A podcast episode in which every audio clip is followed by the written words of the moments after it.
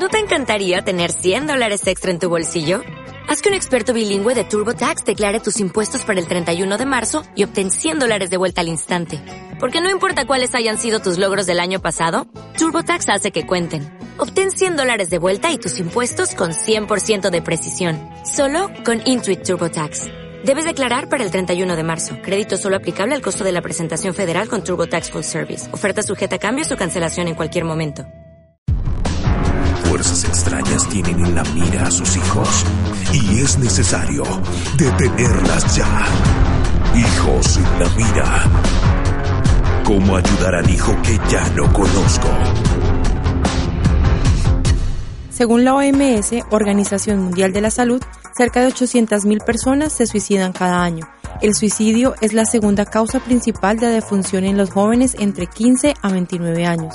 La ingestión de plaguicidas o venenos, el ahorcamiento o las armas de fuego son algunos de los métodos más comunes de suicidio en todo el mundo. En Estados Unidos, la tasa de suicidios aumentó un 24% entre 1999 y 2016, con un pico preocupante en las niñas de entre 10 y 14 años.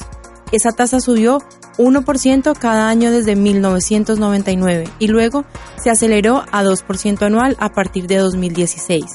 Este incremento ocurrió tanto entre los hombres como entre las mujeres de todas las edades de 10 a 74 años.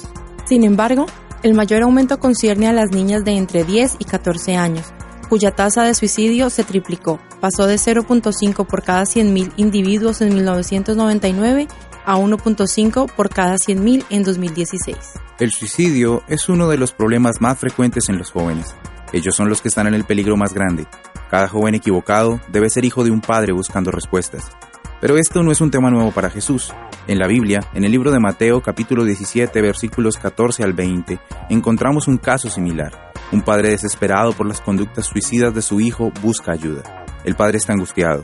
Expone su situación a personas que cree que lo pueden ayudar, pero no es así. Esta situación había arruinado la relación entre ellos. Una vez que el joven estuvo delante de Jesús, el espíritu comenzó a sacudirlo con violencia, de tal manera que cayó en tierra revolcándose y echando espuma por la boca. Sin duda, era una cena terrible, pero a pesar de esto, Jesús no hizo nada por el joven, sino que con toda tranquilidad comenzó una conversación con el padre. ¿Por qué? Pues porque si bien era importante que su hijo fuera restablecido, no eran menos importantes los problemas de fe que el padre arrastraba. Esto quedó claro inmediatamente por la forma en que el padre hizo su petición al Señor. Si puedes hacer algo, ten misericordia de nosotros y ayúdanos. El padre fluctuaba entre la fe y la desesperación. Aunque él había venido firmemente a buscar a Jesús, quizás el fracaso de los discípulos lo hizo dudar de que Jesús pudiera ayudarlo. Pero Jesús le dijo, si puedes creer al que cree, todo le es posible. Y de esta manera trasladó el problema a su verdadero origen, la incredulidad del padre. A continuación, el padre da una dramática pero conmovedora respuesta. Creo, ayuda a mi incredulidad. En medio de su angustia, el padre toma la mejor decisión de todas. Lleva su falta de fe delante de Jesús, pues sabe que Él es el único que puede ayudarle. Muchos padres actualmente han intentado muchas cosas para ayudar a sus hijos y muchas veces no han obtenido respuesta. Gastan tiempo, recursos y la situación en casa no parece mejorar. La falta de comunicación y relación entre padres e hijos deja a los jóvenes como una presa fácil de diversas situaciones y una de ellas es el suicidio.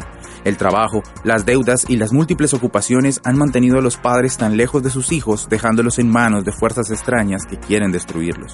Experimentando el abandono de aquellos que deberían amarlos, los hijos buscan refugio en lugares, espacios o personas, tratando de escapar de su prisión de soledad. El 100% de las situaciones de suicidio tratadas a tiempo terminan en el abandono del deseo de quitarse la vida. Jesús tiene el poder para restaurar las relaciones rotas entre padres e hijos, ahuyentando así la sombra del suicidio.